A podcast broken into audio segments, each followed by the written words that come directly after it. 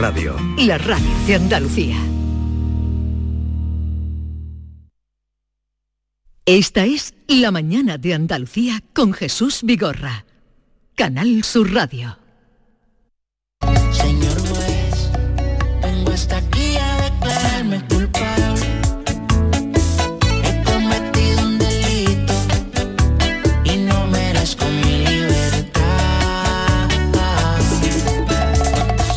Señor juez Emilio Calatayú, buenos días.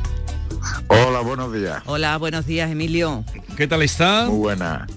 Pues estamos, que no es poco, Estamos. que está cayendo. Estamos, estamos. Claro. A ver, eh, bueno, del Consejo General del Poder Judicial no hablamos, ¿no? Bueno, me, me da igual, si ya no hay nada. Del Poder Judicial. El Poder Judicial, bueno. ¿Qué es el Poder Judicial? hablamos. Cuéntele usted a los oyentes qué es el Poder Judicial. Y con El usted se Poder van a enterar. Judicial, el Poder Judicial somos los jueces. Cuando estamos administrando justicia, cuando estamos en nuestro juzgado. Ese es el Poder Judicial. Los otros son órganos de gobierno del Poder Judicial, pero que el Poder Judicial es el juez. El juez en su juzgado, la audiencia en su sala, el Tribunal Supremo en la sala. Ese es el Poder Judicial. El, el tribunal, Su- el Tribunal Constitucional no es Poder Judicial, ¿eh? Es el Tribunal Constitucional, pero no forma parte del organigrama de la justicia. Pero la justicia, la gente está oyendo muchas cosas estos días. Usted dice el Poder Judicial, el juez y en su nosotros- sala. Y nosotros también estamos oyendo. Vale. Los jueces, digo. ¿La justicia está politizada? Sí, no. El órgano de gobierno, los órganos de gobierno de la justicia, claro que sí. El juez no está politizado. Ahora, los que organizan la justicia, lo- el órgano de gobierno, claro que está politizado, si lo estamos viendo. Claro que está politizado, pero lleva, no es de ahora, ¿eh? que esto viene de mucho tiempo atrás. ¿Por qué Usted, está politizada? Pues porque los, los, las jefaturas, presidente del Tribunal Supremo, Constitucional, presidente de los Tribunales Superiores de Justicia, pues son cargos que son designados por los políticos, vamos, por el Consejo del Poder Judicial y tal. Pero es que el Consejo a su vez está nombrado por los partidos políticos. Entonces, lo mismo, ya lo dije el otro día, lo mismo me da los partidos políticos que las asociaciones profesionales de los jueces porque eh, para mí el estatuto fundamental del juez es la de no asociado. No asociado. Pues yo siempre lo digo, yo que soy un juez conservador o un juez progresista. eso, A ver, que me catalogue, que cataloguen a usted, mí. usted lo sabrá. Pues yo sí sé lo que soy. ¿Qué es usted? Atípico, como me dijeron mis niñas de Juga. ya está. Típico, vale. Todos los jueces deben de ser atípicos e independientes. Ya está. Luego tú en tu vida privada o a la hora de votar, votas al que te dé la gana. Pero el Poder Judicial está sometido al imperio de la ley. Punto. ¿Y usted cree en la justicia? Yo creo en mi justicia. Yo creo en la mía, en la que administro yo. Pero siempre lo digo, el problema de la justicia es que uno sabe cómo entra, pero no sabe cómo sale. Pues eh, y también la maldición del gitano. Pleitos tengas y los Lo ganes. Eh, eh, pues vamos ya a otros asuntos. Después, porque estos días. ¿Te ha eh, quedado claro? la ¿Te ha quedado claro? Mm, Sí, me ha quedado claro lo que usted piensa eh, Claro, y cómo ve está. el Y- asunto. El panorama. Es Además, el usted panorama. me descubrió aquello de que eh, sí, que voten los jueces a los jueces, pero que sean los jueces a los jueces, no las asociaciones de Es- jueces que voten a los jueces. Exacta- Eso es. exactamente. Venga. Vamos a otros asuntos. Sí, Yolanda. eh, Emilio, porque el pasado lunes, día 10 de octubre, pues se celebró el Día de la Salud Mental. Me acordé muchísimo de usted porque en todas partes los psiquiatras, los psicólogos, los expertos hacían hincapié en la relación entre el uso problemático de la tecnología y la salud mental en la población infanto-juvenil, que dice que tiene un, Sí. un menor bienestar emocional y mayores tasas de depresión. Han subido los suicidios una barbaridad. Los niños usan Sí. los móviles, las tablets a deshoras, a todas partes, pero claro, es que los padres eh, nos dicen que son los primeros que lo hacen. Bueno, es que yo, y está grabado en mis conferencias hace años, no ahora, a mí no me hacen falta los estudios estos de las universidades y de la historia, eso ya lo vengo yo diciendo hace 10, 15 años. Es una barbaridad que un niño de 8 años tenga un móvil. Es una barbaridad. Es una barbaridad que lo veis y lo vemos todos los días en los bares, cuando un niño de un año o dos años está dando el coñazo, se le sacude una tablet. Es una barbaridad. Entonces, claro, y luego los padres son tontos, porque los móviles buenos para los niños, los móviles que dejan los niños para los padres. Son tontos. Y un menor no debe tener un móvil hasta que no tenga 14 años. Pero bueno, eso es lo que hay. Esa es mi teoría, ¿eh? que yo siempre digo lo mismo en las conferencias. Mis opiniones son discutibles y mis sentencias son apelables. Por lo tanto, no digo nada. Pero una barbaridad que una criatura de 8 o 10 años pues tenga un móvil. Hasta el 32%. Un móvil, estable o lo que sea. Hasta un 32% eh, invierten 5 horas diarias en el uso de Internet y en las, en las redes sociales, porcentaje que asciende hasta el casi 50 en el fin de semana. Bueno, y yo te digo que en el confinamiento, y ya lo he comentado alguna vez, yo he mm. tenido chavales que he tenido que encerrar para darles tratamiento porque me han llegado a reconocer que estaban 18 horas enganchados. Chavales de 14 y 15 años. 18 horas. Bueno, y después, y después está, claro, está lo que ven y lo que dejan de ver, porque leemos en su blog que una TikTok eh, pide a sus seguidores que la mantengan porque no le gusta trabajar. Que le den una subvención, Claro, hay muchos que no nos gusta trabajar. y lo mejor es no hacer nada y luego descansar, pero hay que trabajar, hay que levantar el país, hay que echarle gasolina al Falcon. tiene usted tomada con el Falcon, ¿eh? Hombre, es que yo, mira, yo lo tengo aparcado ahí, de vez en cuando me lo pide y me tengo que ir en mi motillo, ¿sabes? Tiene narices. Ella me dice, Emilio, déjame el Falcon, que tengo que hacer unas cosillas. Pues yo me tengo que dejar a jugar en mi motillo. Eh, bueno, hay otra... En ¿Y eso te irrita? ¿O a ti no, o a ti no te irritaría eso? Pues, pues claro que me irritaría. Pues eso es lo que me pasa a mí, que me irrita. El pasado lunes y esta semana casi se viene hablando mucho de la salud mental. Eh, la salud mental, que, eh, ¿en qué proporción encuentra usted que esté afectando a los jóvenes, que sea tratada en los jóvenes, que sea diagnosticada en los jóvenes?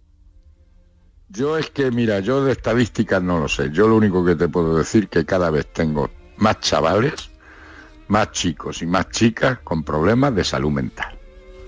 Que también es verdad que veo desde hace muchos años a muchos niños diagnosticados. ¿Sabes? Que empezamos con el TDAH y aquí ya todo el mundo tiene algún problema mental, ¿sabes? ¿Y cuántos niños están empastillados todos los días? Ahora, lo que sí te digo es que yo cada vez tengo más chavales que están más para allá que para acá. No solamente por los ordenadores, que también, sino por la marihuana, por el consumo de sustancias, por las niñas con temas de anorexia. Cada vez tenemos más problemas de salud mental. Y ya lo, te lo dije el otro día, yo hace 10 días o por ahí tuve que encerrar a tres niñas activándoles el protocolo de suicidio, es decir, controlarles las 24 horas del día porque hemos tenido ya intentos de suicidio. Eso antes no era, no era, era muy anormal. Ahora va siendo frecuente, frecuente. Niñas de 15 años, ¿eh? Y, y, chavales que levitan, que se creen que levitan, que están, pues eso, que están muy malicos, están muy malicos. La tasa de, Pero es que, de suicidios ha sí, subido. es que llevamos todo, es que cuántos niños en los colegios están empastillados y están diagnosticados. Pero eso por qué cree que es, Emilio? Pues hombre, porque... tiene que tener una causa, ¿no? Pues sí, lo que dije, se está hundiendo el imperio romano y porque los niños pasan mucho tiempo solos y que las tecnologías y que están aislados y que después no existe comunicación con los padres y los padres también pues teniendo al niño callaico pues están tranquilos. Y antes teníamos miedo cuando el niño estaba en la calle y ahora cuando hay que tener miedo cuando el niño está en su cuarto y no sale. Emilio, eh, hay poco, hay pocos sitios para jugar al aire. Ya no hay eh, campos de fútbol, ni hay plazas, ni historia. Hasta yo tengo una eh, en, mi urbanización que toda la vida ha habido niños, ahora a, tres vecinos le molestan que los niños jueguen. Mm. ¿Cuándo es la alegría de una urbanización? Emilio, eh, yo que sé que está muy, eh, muy cercano al tema de la educación, también eh, nos pasamos muchas veces los padres con las actividades extraescolares de los niños. Queremos apuntarlo absolutamente todo. Muchas veces van de, una clase a otra, de una clase a otra. Leíamos en la prensa la carta de una profesora de secundaria que se queja precisamente de que hay niños que están federados y se ponen a entrenar muy tarde. Y dice piensa que no debería ser más de las 9 de la noche porque después llegan y se duermen en clase directamente. Que no dan de sí, que no rinden. claro, pero si es que los niños tienen además, que me parece muy bien, un par de horas o tres horas, pero los niños tienen que jugar. Y tienen que jugar en la calle a su aire. Y ya está, no tanto deporte, que además luego, mira, en fútbol, todos se cree que van a llegar a ser un Messi o un Cristiano Ronaldo. Que no, hombre, que no que es que los tenemos, pero es para quitarnos a los niños de medio. Ese, ese, ese es el mérito que tienen los colegios, que es que son guarderías de niños ya, y más ahora que encima ya ni tienen que estudiar, pero el caso es tenerlos ocupados para que no den el coñazo. ¿Qué, tenemos hoy en la agenda? Pues yo tengo un par de choricillos que tengo que ventilar ahora. ¿Ahora? Bueno. Sí, pues nada. ¿Cuánto vaya al juzgado ahora? A ver cómo le va. tengo aquí dos o tres detenidos. No, hombre, a mí me irá bien, los peores son ellos. ¿Lo, están esperando a usted para, para tener ese encuentro? Me los, tienen, me, los tienen que traer a, pues, pues, a dos que voy a tener que encerrar. ¿Sí? Por, maltrato a los padres. Vaya. ¿Y de qué edades estamos hablando? 15. Un día hablaremos de eso, porque cada vez también. Pero eso es todos los días, ¿eh? Pero eso es casi todos los días. Madre mía. Casi todos los días. Bueno, señor juez, que Dios reparta suerte. Pues eso, que Dios reparta, suerte, y los jueces justicia. Hasta luego. Bueno. Adiós, buenos días. voy a coger la motillo que me, han llamado para pedirme el falco, ¿sabes? Entonces me tengo que bajar la motillo. Vale, vale, vale, venga. Adiós. Adiós. Adiós. en un momento vamos a hablar eh, con Amaya Salamanca y con Alicia Borrachero, protagonistas de la película Piel del Tambor, que se estrena esta noche en Sevilla, rodada además esta película en Sevilla a partir de la novela de Arturo Pérez Reverte.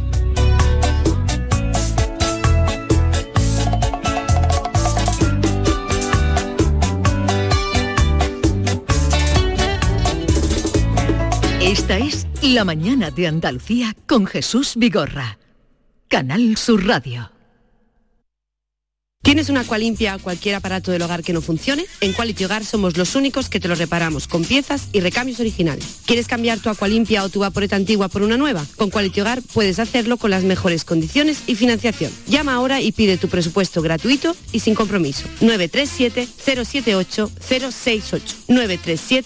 937-078-068. Aqualimpia es marca registrada de Quality Hogar, tu servicio técnico de confianza. Llámanos. El otoño llegó y vas a decir no a la subida de luz. Ahora ilumina tu hogar noche y día consumiendo tu propia energía y ahorra hasta el 90% en tu factura de luz gracias a nuestras baterías premium. Instalaciones garantizadas 25 años. Pide ya tu estudio gratuito en el 955 44 11 o socialenergy.es y aprovecha las subvenciones disponibles. La revolución solar es Social Energy.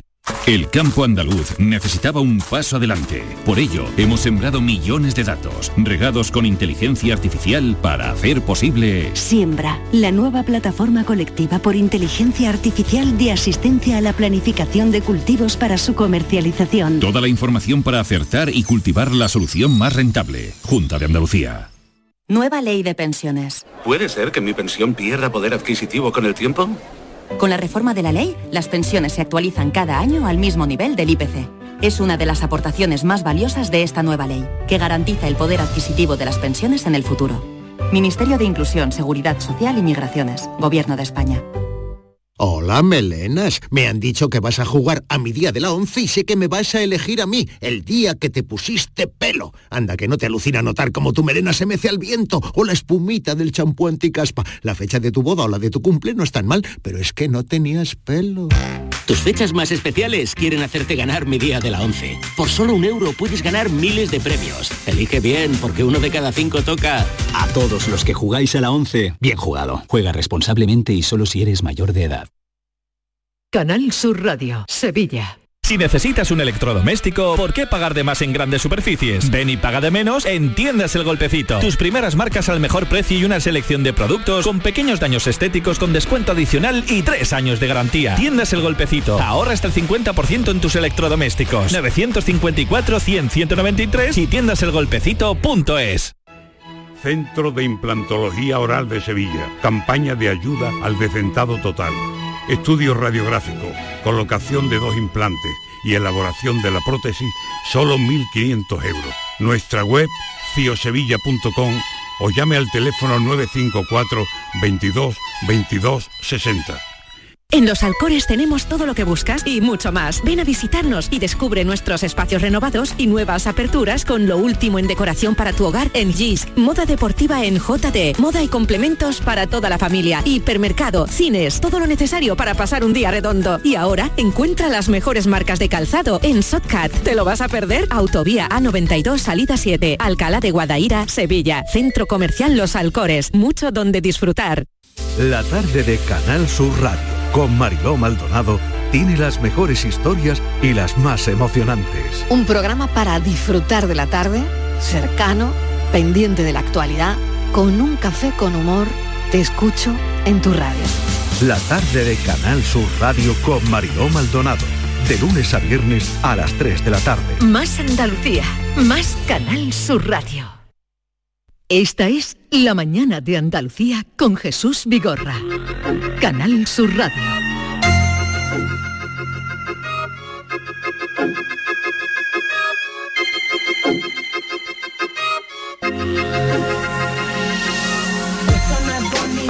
No me apetece meterte más intermedios del palo de buen rollito. Yo los dimito y a ti se te hace pesado. Me magnifico cuando entran atravesados, tranquilito. A las pruebas me remito yo. Controlo demasiado, no abro el pico. Mis chicos en andaluz cerrado cuando vienen ensarpados, créeme que no es bonito. Finito, se quedan pálidos. Esta noche tiene lugar el estreno de la película La piel del tambor, basada en la novela de Arturo Pérez Reverte, una de las novelas que más éxito han tenido de su ya larga trayectoria como escritor. Y eh, en ella, pues el propio autor nos decía el otro día, autor del libro, va a estar presente y también, como no, dos actrices que nos acompañan hoy y que están con nosotros. Amaya Salamanca, buenos días. Buenos días, ¿qué tal? Muy bien, encantado de recibirte. Igualmente a Alicia Borrachero, buenos días Buenos Alicia. días, buenos días. Gracias por venir, acudir aquí al estudio en el día de estreno. ¿Qué, qué te pasa con los auriculares, Me, Amaya? me estoy volviendo loca un poco, sí, porque es que se me caen y no hay manera, pero no te preocupes, Te voy a- lo te a dar- solucionaremos. Te voy a dar otro, te voy a dar otro. No. Bueno, eh, vuestro director en esta película, Sergio Daun, decía que mm, para él había sido el mejor rodaje de la historia. Este de la piel del tambor en Sevilla, que está prácticamente casi toda la película, o toda rodada en Sevilla, ¿no? Eh, y para vosotras, ¿cómo ha sido este rodaje, Amaya? Pues eh, maravilloso también. Yo no había tenido la oportunidad de trabajar eh, en Sevilla y, rodar aquí ha sido muy bonito porque le tengo muchísimo cariño. Tengo aquí familia, tengo amigos. Y, me encanta que Sevilla haya sido un personaje más y que se enseñe eh, pues, pues lo bonita que es esta ciudad y, bueno y que sea internacional y que todo el mundo lo pueda lo pueda admirar. ¿Y para ti, Alicia? Pues ¿Tú- sí, sí. Sí, sí, ¿no? Que- Eh, muy, muy parecido, yo no tengo familia, pero, pero mm, yo soy una enamorada de, de esta ciudad.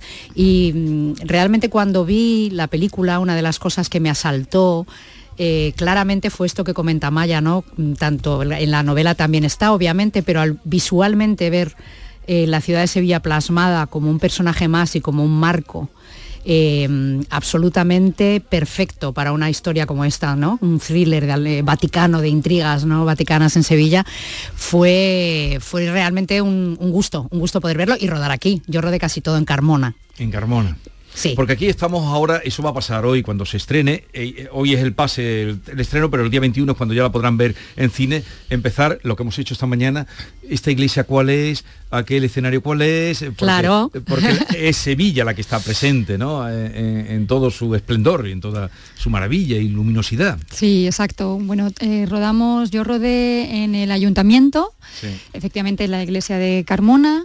Eh, bueno, en el río se roda muchísimo, se ve, también. se ve espectacular. Sí. En el restaurante Abades también. eh, sí, bueno, hay, hay- hay muchas eh, localizaciones eh, preciosas. Sí, que lo- los sevillanos reconocerán. Claramente. Y los no sevillanos También, también, porque, ya habréis visto cómo está la ciudad. bueno, de, de gente. Sí. ¿Rodasteis en inglés? ¿La película está rodada en inglés? Exacto, sí. eh, bueno, eso es una apuesta del director Sergio Dou porque mm, eh, tengo entendido que él leyó la novela, se quedó totalmente fascinado con ella y, y no paró hasta conseguir los derechos y él lo que quería era que fuera de lo más internacional posible y la manera un poco de hacerlo así, de aunar todo esto, donde hubiera eh, actores internacionales, pues era rodándolo en inglés. eh, a pesar de que sucediera en Sevilla, Sí. que bueno, eso es un poco personalmente también la parte a la hora de trabajar que a mí se me ha hecho un poco más rara, acostumbrada a estar en Sevilla con, con- con mi gente sevillana, de repente pues rodar en inglés se me ha hecho raro, pero es la, la manera de que, de que viaje más internacionalmente esta película.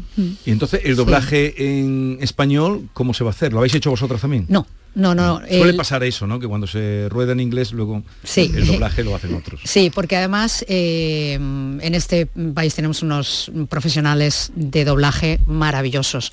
No es nada fácil doblarse a uno mismo. Mm, eh, yo creo que además nuestro trabajo es otro. Eh. Termina en el set, en el momento, cuando estás rodando, luego no sé cuántos meses después tratar de recrear aquello en una sala. Eh, eso es trabajo un profesional y, y bueno, yo aún no he visto la versión doblada, pero no dudo que siendo, pues eso, eh, una versión doblada estará, estará muy, muy bien hecha porque como digo, tenemos unos grandes dobladores en este país. Eh, ¿Conocéis la novela? ¿La habéis leído? No, ¿En su día? Yo, en su- no, yo no la, no, no la leí y, y luego sí que me apoyé en determinados momentos en el que los que hablaba de, de- de Macarena. eh, Macarena Brunner, de que Macarena es Brunner. eh, tu protagonista. ¿Y Sí. tú? Yo no había leído la novela, pero tengo un padre eh, que se ha leído todas las novelas Todo del señor Reverte. Pérez Reverte. Entonces yo ya conocía, cuando le dije, no, papá, es de la piel, la piel del tambor, pero dije, vamos a ver. Y entonces tenía muchas referencias. Y yo un poco me pasó como, eh, como a Maya. Eh, lo que describe Pérez Reverte en la novela de los personajes es tan rico, es tan... eh, no sé cómo expresarme, para un actor es oro puro. Y yo hice un poco esto, ¿no? Eh, tratar de tener presente todas las descripciones que había de todas las escenas, aparte por supuesto leer la novela, pero todo lo que él tenía en la mente, porque luego nuestro trabajo también es expresar eso con mucho menos con mucho menos tiempo, ¿no? En escenas, dar pinceladas de una cosa aquí y allá y, bueno, eh, esperar que, los personajes que la ha imaginado también aparezcan en la pantalla. Bueno, Alicia Borchero es eh, la hermana Gris, eh, es una misionera eh, que está que pasa también por aquí por Sevilla que, que está restaurando una iglesia. En fin luego verán todo el thriller porque es una historia de aventura y una tras otra continua. El otro día estuvo por aquí Pérez Reverte que anda por aquí eh, viene al estreno esta noche. Él no suele ir a todos los estrenos ¿eh? Esto te lo digo te conozco y, y Yo no- aquí ahora que no nos oye nadie, te voy a decir que a mí me impone bastante, no le conozco todavía, no, le conozco en persona eh, y le voy a conocer esta noche y me impone mucho. El otro día estuvo aquí sentado donde está Maite, con- hablando de su última novela Revolución, que ya habrá leído tu padre, seguro. No, yo no, creo, vamos, habrá de hecho estoy, estoy aquí esperando para que me la firme el señor Pérez. porque es muy revertiana, porque es muy revertiana y oye lo que dijo de ti. Eh, le preguntamos, oye, al- después de hablar de la novela, ¿vas a ir al estreno? Sí, sí, y dijo esto de... la- yo le dije algo mal, le dije, oye, la película en esta tú no creías mucho al principio. y lo reconoció él, ¿no? Que a, a medida que iba pasando el tiempo veía que aquello iba en serio. Y dijo esto. He visto la película. Me- me han- Mira, me han hecho como no sé cuántas, 10, 12, 15 películas o series de televisión y no hay, y pocas son tan buenas como la película. Me dejó, yo, yo esperaba lo peor, me, temía, me temía lo peor, ¿no? Digo, bueno, bueno, tal. Pero la película es extraordinariamente buena, es muy buena. Y Amaya Salamanca está, o sea, Amaya Salamanca está extraordinaria. Es una duquesa sevillana. Te la crees de verdad, ¿no? Y eso es lo asombroso, ¿no? Ver como un personaje que has inventado en una novela aparece en la pantalla, encarnando físicamente aunque no sea físicamente como la describe la novela, pero se hace dueña, se apropia del personaje y te la crees, es una, es una experiencia asombrosa. Y eso, eso se lo debo a Maya. Qué bueno. Así qué que bueno. tranquila, Maya. Te va a dar un abrazo cuando te vea esta noche. ¿Me Qué podéis bueno. pasar esto y me lo pongo de tono de llamada o algo, por favor? Por alusiones, por favor. Ahora mismo, qué emoción, pues estoy ahora mismo sin, sin pues no sé, muy emocionada, qué, qué alegría que, que Arturo haya dicho algo así, porque es una persona que que si algo no le gusta, eh, Pues sí. lo hace saber. Sí. O sea, no tiene pelos en la lengua y, y es pues bueno muy emocionante que diga algo así, porque al final eh, yo creo que queremos plasmar un poco lo que él tenía en su imaginación cuando, cuando escribió esta novela y si él ha visto encarnada a Macarena Brunner, pues yo soy, soy feliz con ¿Y esto. cómo has construido eh, tu personaje, que es una joven de nuestro tiempo, pero de la alta sociedad, de, de Tú, Sevilla? tú seguro que conoces a muchas Macarenas aquí en Sevilla o algunas conoces. Sí, por supuesto. He tenido, he tenido referencias Ah. de personas que, que- que conozco en, en persona, eh, que he tenido la oportunidad de hablar con ellas y, bueno, creo que no, es, no me es un mundo muy ajeno, no puedo decir que me he tenido que meter en un personaje como muy distinto a lo que ya conozco eh, o muy distinto a mí.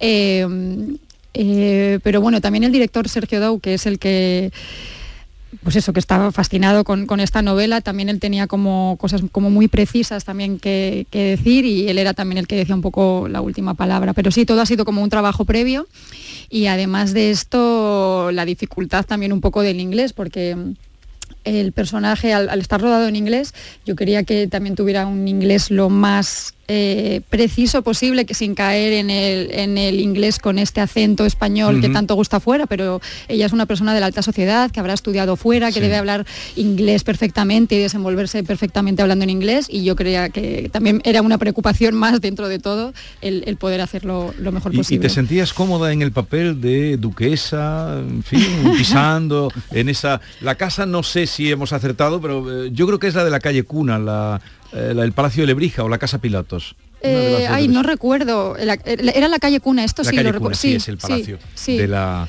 Sí, de sí, sí, sí. Eh, espectacular, precioso. Los- con como- esos mosaicos. Sí, sí, sí, era un En espectáculo. algún que- momento te creíste que estabas en tu casa. Qué maravilla el poder rodar ahí con esos patios tan increíbles y, y ahí, bueno, con mi madre, que era Fionula Flanagan, Genial. eh, ahí sentadas Genial desayunando, es que eso también es uno de, las, de los grandes placeres, o sea, no fue, no fue nada duro, o sea, el estar ahí era un disfrute Claro, constante. porque además hay que decir que hay un reparto internacional Sí. eh, mezclado con actores de otras nacionalidades. Está Richard Armitage, está, bueno, mucha, eh, Fionola Flanagan que hace de tu madre. Alicia, tú sin embargo sí has rodado mucho fuera y mucho en inglés. ¿eh? Sí, sí, sí, sí. Le- la verdad es que en, en- este caso para mí ha sido un placer inmenso porque yo por circunstancias personales eh, pues soy bilingüe. Entonces lo que me ocurre es que cuando trabajo en inglés normalmente eh, tengo que eh, trabajar pues un inglés con un acento armenio como en The Promise eh, o, o un inglés con acento cubano o un inglés con acento castellano. Siempre me piden que no hable inglés como yo lo hablo, digamos. Y en esta película, como la monja en crisis de fe que interpreto, eh, supuestamente, eh, bueno, eh, no supuestamente, es americana, pues pude hablar y hacerme un poco la americana, que me gusta. Conozco bien a los de su clase. Sacerdotes que perdieron contacto con la gente, sin una pizca de humanidad. Usted no sabe nada de mi trabajo. Se equivoca conmigo. ¿Es nuestro hacker, Padre Cui? No logro detenerlo. Este mensaje apareció en el ordenador del Papa. Los mercaderes amenazan a la iglesia de Nuestra Señora de las Lágrimas y ella mata para defenderse.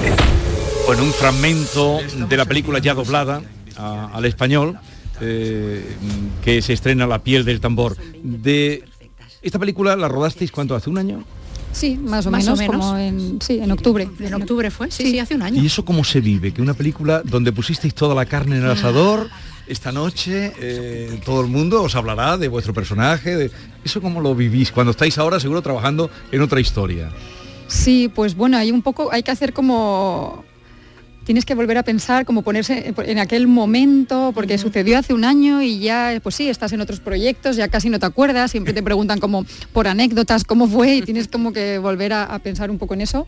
Eh, ahora lo que se me ha hecho rarísimo es escucharlo en español, porque sí que la película la he visto, pero la, he visto en versión original en inglés. Claro. Nosotros la hemos visto también en inglés, ¿eh? Sí, sí, sí, La hemos visto en inglés. Mira, esta es la canción de la, de la película. Pastora Soler la interpreta.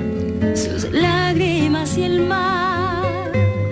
avistaban el dolor de una torre sin color, de un amor a naufragar que también estará esta noche con vosotros. Ah, qué bueno. Vosotras estará, sí, sí, pastora, eso nos han pasado. David. Amaya, repasando tus papeles, he visto que bueno, que el papel de duquesa o de persona así aristócrata, sí, en Velvet sí que tienes uno parecido. Eh, ¿verdad?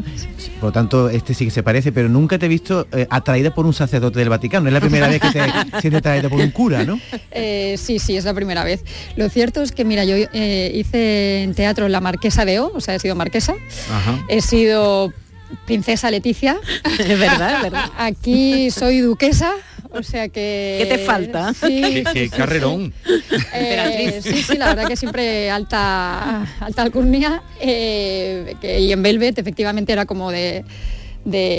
no, llegaba a, ser, a tener ningún título nobiliario, pero también sí, sí, también era pues una una, una sociedad eso de alta clase no y bueno y quién no se va a enamorar de este eh, ¿La licencia corta es guapo, Richard Armitage? Sí, sí, sí, sobre todo es lo, buena persona que es, tan atento. Él es, es muy tranquilo, aquí le veis haciendo un personaje como de, acción y tal, pero el hablar con él es como una serenidad, tiene, ¿verdad? Y un, eh, yo le pedí ayuda de, oye, si hay algo que que yo no esté haciendo bien, no esté pronunciando bien, por favor, me ayudarías. Y él me dijo que sí, que por supuesto.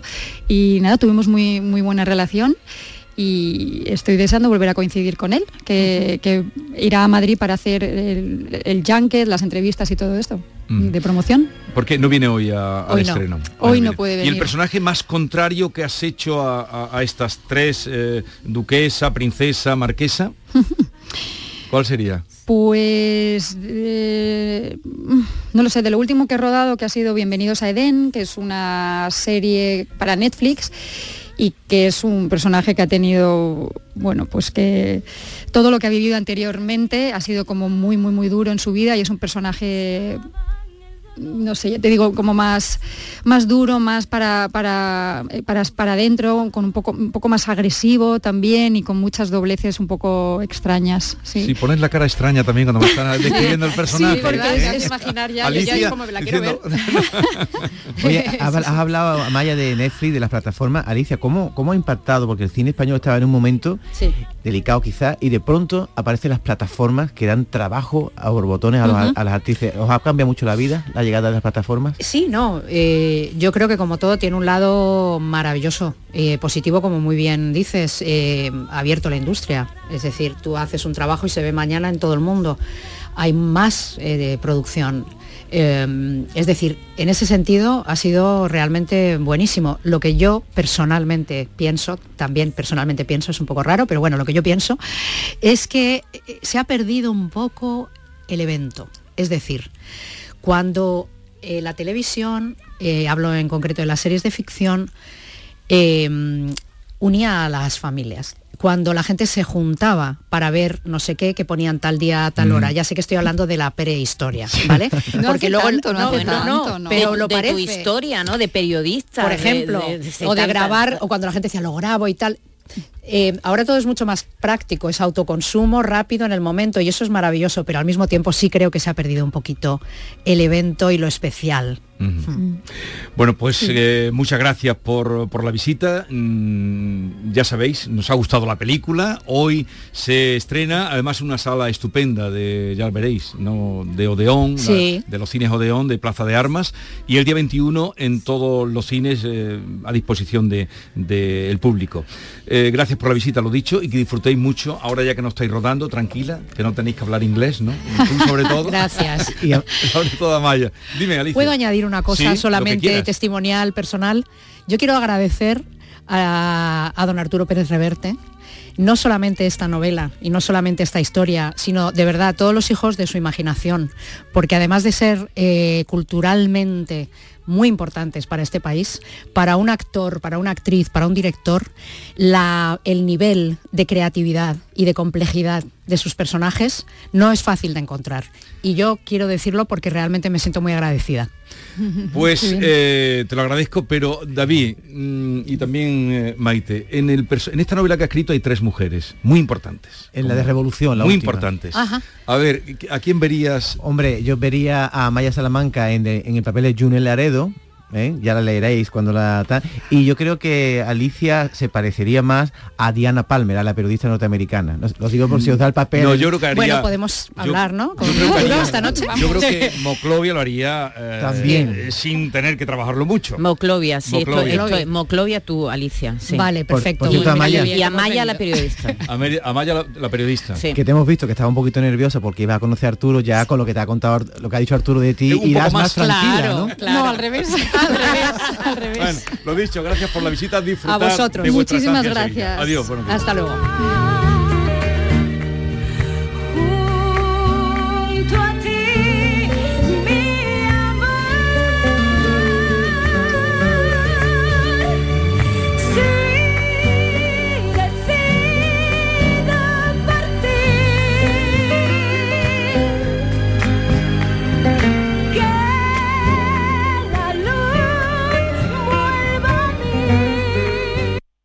Mano de santo limpiar la ropa, mano de santo limpiar salón, mano de santo y en la cocina, en el coche, en el watercloak, mano de santo para el hotel, mano de santo para el taller, mano de santo te cuida, mano de santo te alegra la vida, mano de santo, mano de santo, ponte a bailar y no limpies tanto, mano de santo, mano de santo, ponte a bailar y no limpies tanto. Seguramente el mejor desengrasante del mundo. Pruébalo. En Lidl apostamos por proveedores locales de Andalucía. Esta semana, queso de cabra la calzada 250 gramos por 2,59. Y aceite de oliva virgen extra óleo martos 2 litros por 8,99. Lidl, es andaluz, es bueno. Canal Sur Sevilla.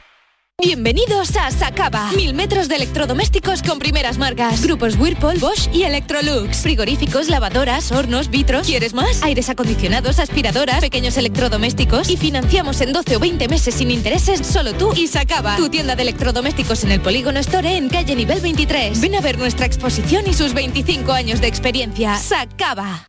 ¿Planeando salir de escapada o de fin de semana? Recuerda, hay otra Sevilla. Asómate a la provincia y disfruta de un turismo seguro en cada uno de sus espacios naturales, pueblos monumentales y alojamientos. Cambia de vistas. ProDetour Turismo de la Provincia, Diputación de Sevilla. Cinco Océanos, la boutique del congelado, llega a Sevilla abriendo su primera tienda en Cerro del Águila. Auténticos especialistas en alimentos congelados de máxima calidad. Se caracterizan por su gran variedad de productos, sus magníficos precios y el trato personalizado. Cinco Océanos llega a Cerro del Águila con increíbles ofertas como esta. Hasta el 1 de noviembre, jamoncito de muslo de pollo a solo 1,90 el kilo. Como lo oyen. En Cinco Océanos de Cerro del Águila, calle Afán de Rivera 144, jamoncito de muslo de pollo a 1,90 el kilo. Y recuerden, muy pronto Cinco Océanos, los especialistas en productos congelados con la mejor calidad, variedad y precio, abrirá cuatro tiendas más en Sevilla para estar más cerca de usted. La noche más hermosa y Pilar Muriel te dan respuestas a tus preguntas. Qué bien, se acerca el fin de semana y con muchísimas ganas de encontrarme contigo. Ya sabes, viernes y sábados, a partir de las 11 de la noche hasta las 3 de la madrugada, un encuentro en el que la ciencia, la historia, el misterio y el crecimiento personal eh, va a ser el leitmotiv de nuestros encuentros.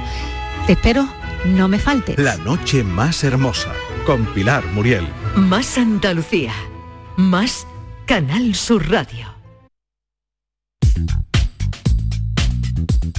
¿Tienes una Aqualimpia o cualquier aparato del hogar que no funcione? En Quality Hogar somos los únicos que los reparamos con piezas y recambios originales. Además, si lo que quieres es cambiar tu Aqualimpia o tu vaporeta antigua por una nueva, en Quality Hogar puedes hacerlo con las mejores condiciones y con la mejor financiación. Llama ahora y pide tu presupuesto gratuito y sin compromiso al 937 078 068. Aqualimpia es marca registrada de Quality Hogar, tu servicio técnico de confianza. Llámanos.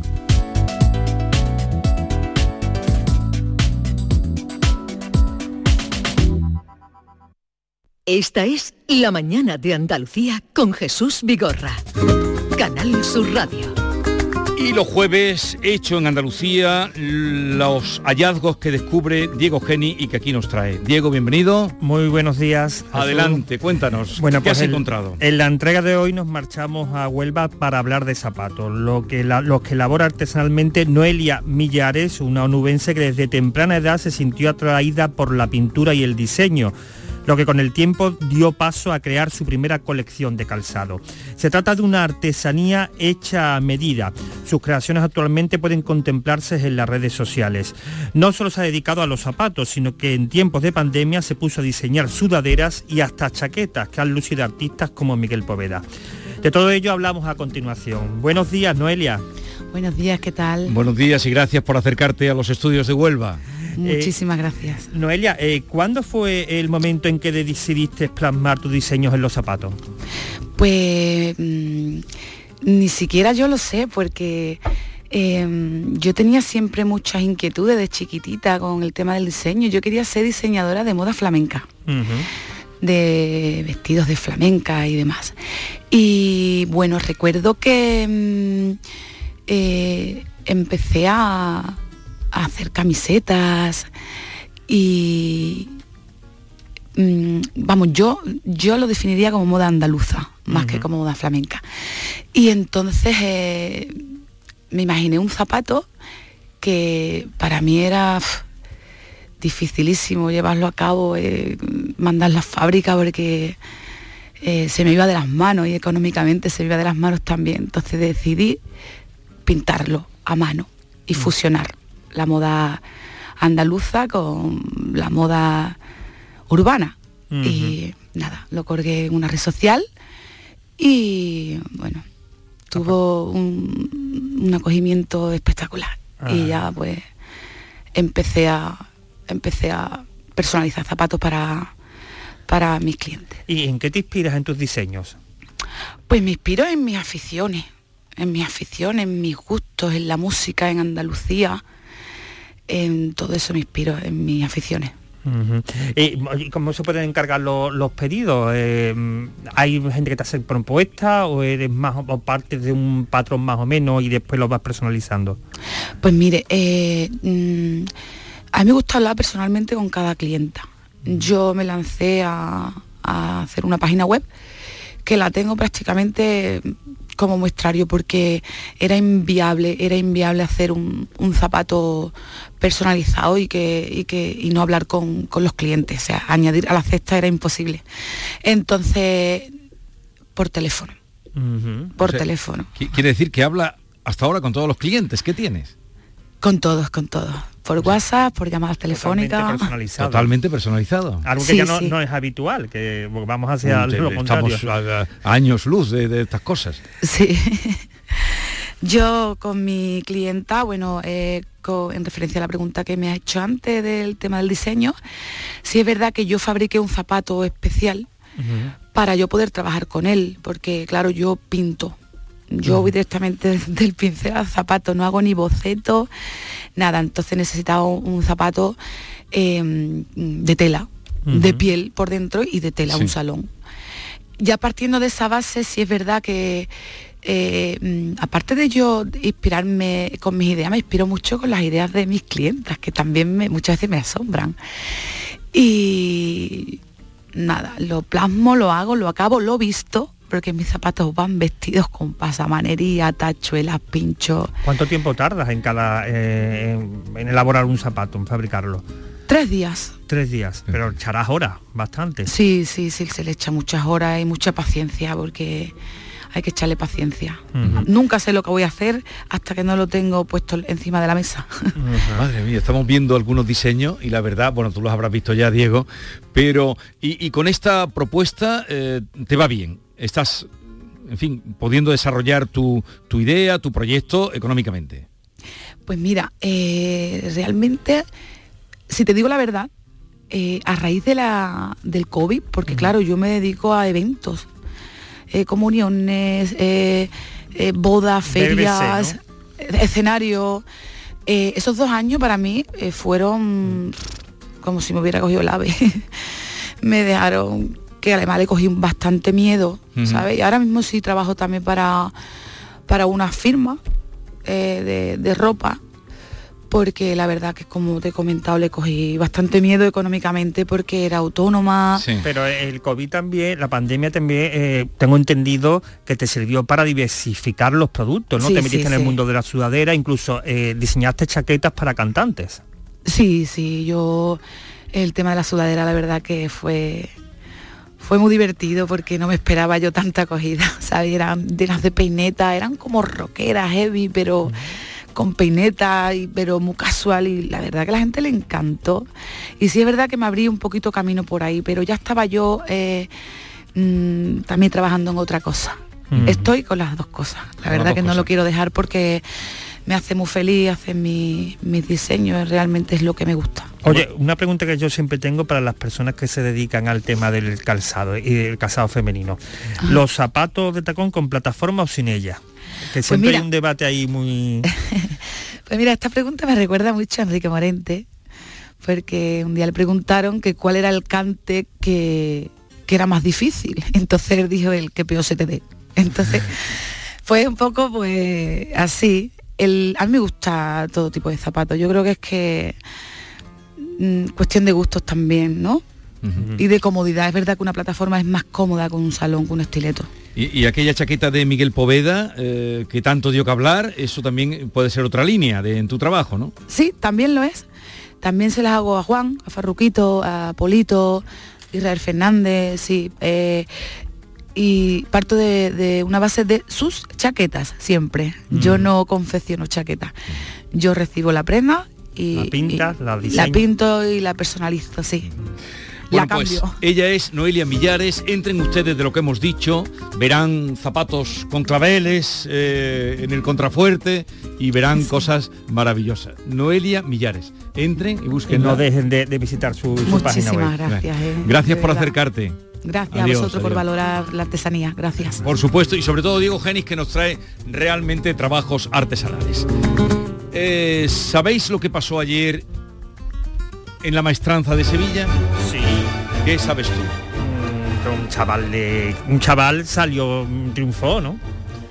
Y algo más, cortó el rabo, creo, ¿no? El rabo, de hecho. Las dos orejas, el rabo, ¿tú qué sabes? No sé, lo que tú me has contado esta mañana, que venías entusiasmado, venías toreando, como cuando sale la gente de la maestranza Se llama Marco Pérez. Tiene 15 años.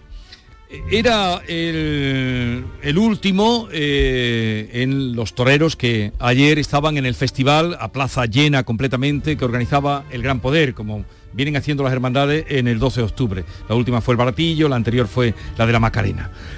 Y bueno, la tarde había ido para acá, para allá, hasta que salió este chico y se fue se fue a abrir la puerta eh, el, pues el jefe de, la puerta de chiqueros. Mm. y tuvieron que gritar no no y entonces vimos que cruzaba toda la plaza y este joven iba bueno joven 15 años a ponerse a puerta gallola. Se hizo el silencio y allí recibió al toro y de ahí hasta el final ya no paró de enmudecer la plaza en unos momentos y en otra arriarla hacia arriba con todo el grito de torero, torero y todo lo propio de la transmisión que hay cuando el arte llega a los ruedos. Marco Pérez, buenos días. Hola, buenos días. ¿Qué tal estás? ¿Cómo has dormido? Bien, muy bien, un placer estar en vuestro programa. Y pues eh, casi no he podido dormir por, por las sensaciones tan bonitas que, que viví ayer. Pero ayer cuando la plaza entera te gritaba torero, tú no habías toreado, conocías la plaza de toros de Sevilla, la maestranza. Sí, había estado anteriormente de pequeño. De pequeño. Pero, pero nunca había toreado en ella. Pero vamos a ver, cuando tú decides irte a Portagayola, ¿eso lo tenías pensado o, fue en el momento? Pues más o menos, pero bueno, las, las emociones del momento y el saber que había que, salir a darlo todo, pues fue lo que, lo que me llevó a, a irme a Puerta Gallola. Pero vamos a ver, ¿tú dónde has aprendido a torear? Pues eh, en la Escuela Taurina de Salamanca y también junto, junto a mi padre. Porque, ¿Tu padre era aficionado o llegó a...? Y, también, y también, perdón, y con mi maestro Juan Bautista, que es mi apoderado. ¿Tu padre llegó a ser torero o no? Mi padre fue novillero con picadores y luego se hizo banderillero y tras un percance se tuvo que retirar. Y, tú tienes 15 años, ¿cuándo vas a tomar la alternativa? Como novillero primero, pues, Sí, primero tengo que, debutar eh, con, como novillero con picadores y luego ya tomar la alternativa. Pero bueno, de momento pienso en el día a día y en mi próxima tarde que es en Arenas de San Pedro, en Ávila. En el 22 de, octubre. El 22 de octubre. No, te va a salir, te van a llamar de todos sitios, porque lo de ayer, ¿tú sabes que en la Plaza de Toro de la Mestranza no se cortaba un rabo desde el año 1970? Sí, me lo comentaron después, me lo comentaron por el maestro Ruiz Miguel, creo. ¿Tú qué sientes, Marco, cuando ves un toro delante? Pues son emociones que no se pueden describir con palabras. Yo creo que, que es muy bonito y es un sentimiento que, te recorre el cuerpo pues, pues único. Pero cuando tú, mm, es que no se mueve, cuando tú pones los pies y no te mueves, eh, ¿piensas como Belmonte, aquello de que o se quita él o yo no me quito? No, por supuesto. Eh, cuando tú te pones en un sitio te tienes que quedar quieto y que pase por donde tenga que pasar, que es la verdadera emoción del toreo. Marcos, ¿has visto la prensa esta mañana? es, Marco. Marco. Marco, ¿Has visto la prensa esta mañana? Eh, me han mostrado una foto del, del ABC de, Sevilla. Bueno, es que no es, el ABC. Es la portada del ABC. La portada del ABC, aquí está. La portada. la portada. que no es el, gran poder, el título. Y me ha hecho muchísima ilusión. El gran poder de la autoromaquia. Pero chiquillo, ¿tú sabes lo que liaste ayer? ¿Tú sabes lo, dura que es Sevilla? Y la gente decía, es que, eh, es que tiene, tiene cerebro, es que eso, además de talento, tienes cerebro para organizarte tú la, la, lidia, la corrida, ¿no? La verdad que todavía estoy, estoy asimilando lo que pasó ayer y de hecho eh, después del festival tuvimos una recepción en el Hotel Colón para que nos entregasen pues un reconocimiento y hubo un momento en el que me quedé en un lado del salón solo pensando y dije, uy madre, como ahora sea un sueño todo y me despierte, me pongo a llorar. ¿Tu madre estaba en la plaza? Sí, mi madre estaba y de hecho, bueno, le brindé el novillo a, mi madre, a mi hermana y a mi padre. Lo supuse cuando te dirigiste a tu madre, supuse que sería ella, la mujer que te dirigiste de tu madre. Sí. Eh, que pasaría más miedo que tú, desde luego, y más miedo que todos los que estábamos sí, Muchos nervios, sí, sí. Muchos nervios. Pero, mm, eh, ¿tú eres mandón? ¿Te gusta mandar? Eh, ¿En qué En el sentido de, porque mm. allí organizaste todo, eras tú el que, el que mandabas. Sí, delante de, cuando estás en, el ruedo y delante de la cara del toro, pues hay que tener mucha organización y dirigir, pues cómo quieres que, te coloquen el novillo en un burladero y dar instrucciones.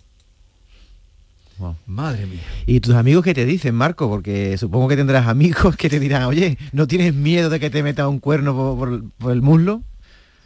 Mis amigos del, colegio, pues la verdad que me apoyan mucho y estoy, estoy muy contento con ellos y pues me muestran siempre, pues me dan la enhorabuena después de, cada, de cada festival que toreo y cuando llego a clase pues me preguntan eh, qué tal lo he hecho, que si no paso miedo y que cómo han sido mis sensaciones delante de la cara del toro.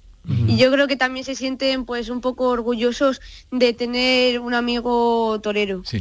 Eh, estás en la ESO, ¿no? Me imagino, ¿no? En secundaria. ¿Perdón? Estás en secundaria, me imagino, ¿no? En cuarto de la ESO. En cuarto de la ESO. Eh, ¿Tienes pensado eh, continuar con los estudios superiores, carrera, aparte de compaginarlo con el toreo, claro? Sí, sí, y me gustaría estudiar también pues una carrera. ¿Cuál? ¿Tienes pensado ya más o menos? Eh, medicina o enfermería me gustaría. ¿En qué, ¿Cuál es tu torero? Tu torero favorito. De referencia. ¿En quién te has fijado tú siempre? No me fijo en ningún torero en concreto. Me gusta coger de, cada torero pues detalles y, luego plasmarlos en mi toreo.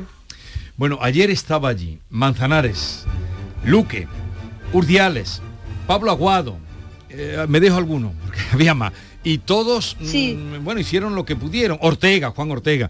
Eh, eh, ¿Qué te dijeron luego? Se portaron muy bien conmigo durante todo el festival porque me mostraron pues su apoyo y, toda su fuerza y luego me dieron la enhorabuena. Pero es que ayer los, pusiste... La verdad que le estoy muy agradecido porque me han tratado con mucho cariño. Los pusiste contra la pared ayer, ¿eh? Sí, bueno, todavía me queda mucho para ser como ellos. Los admiro mucho. ¿Alguna vez te ha cogido un toro? Sí, bastantes veces en el campo, pero son cosas que van con la profesión. Señoras y señores, acaban ustedes de oír al Joselito de este tiempo. Era lo que se decía en la plaza ayer, al Belmonte del siglo XXI. Mucha suerte y ya te seguiremos la pista. Y no te van a faltar de luego tardes para torear después de lo que hiciste ayer. Marco. Muchas, muchas gracias a vosotros por invitarme al programa y a todos los oyentes y las personas que, me han mostrado su enhorabuena durante estos días y todo su apoyo. que les estoy muy agradecido. Un abrazo, mucha suerte, Marco. Un abrazo, muchas gracias a vosotros. Pues esto es así, ya más no cabe eh, en el día de hoy, ¿no? Más no cabe, más no cabe mañana más. Mañana más. Adiós.